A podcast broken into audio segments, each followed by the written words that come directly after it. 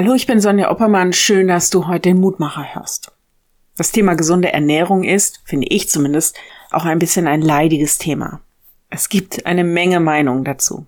In EKN-Tagungshäusern gibt es zum Beispiel ziemlich oft ziemlich leckeres Biercher Müsli zum Frühstück. Dafür gibt es ganz wenig Eier und Speck. Ich finde das Thema gesunde Ernährung auch deshalb so schwierig, weil man meistens genau weiß, dass man das mit dem gesund nicht so gut hinbekommt. Die meisten trinken zu wenig, kochen zu wenig Gemüse, was weiß ich. Ich will hier wirklich niemandem ein schlechtes Gewissen machen. Ich bin der echte Falsche dazu. Aber ich habe überlegt, was ist denn im geistlichen Sinn eine gesunde Ernährung? Der Lehrtext heute greift ein Wort von Jesus auf. Jesus spricht, meine Speise ist die, dass ich tue den Willen dessen, der mich gesandt hat und vollende sein Werk. Johannes 4, 34. Dein Wort ist meine Speise, so oft ich es empfing. Das fällt mir dazu ein und mit Wort ist Wille gemeint. Ich glaube, es ist tatsächlich für uns geistlich gesund, uns an dem Willen Gottes auszurichten. Ich gebe zu, ich bin da auch manchmal genauso ungesund unterwegs, wie wenn ich mich von Burgern ernähre. Ich bin ein Mensch und ich bin nicht Jesus der hat den Willen Gottes tatsächlich in Perfektion, in Vollendung gelebt.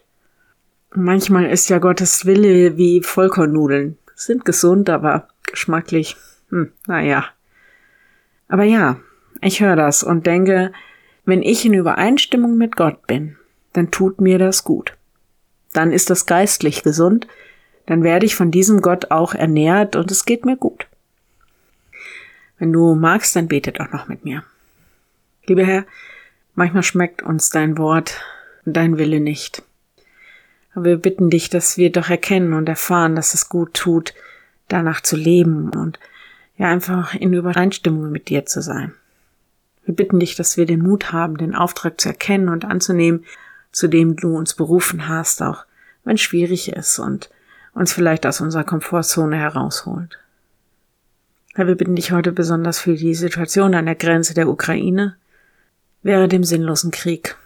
Gib Einsicht, gib Umkehr, gib unseren Politikern Weisheit, wie sie auf all das gut reagieren können.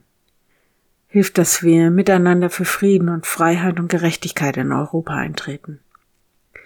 Wir bitten dich, dass du mitgehst in die Aufgaben und Verantwortung, in die Mühen und auch in das Glück, alles, was dieser Tag, diese Nacht vielleicht für uns bereithält. Segne uns und unsere Lieben. Amen. Morgen ein neuer Mutmacher. Bis dahin. Bleib behütet. Tschüss.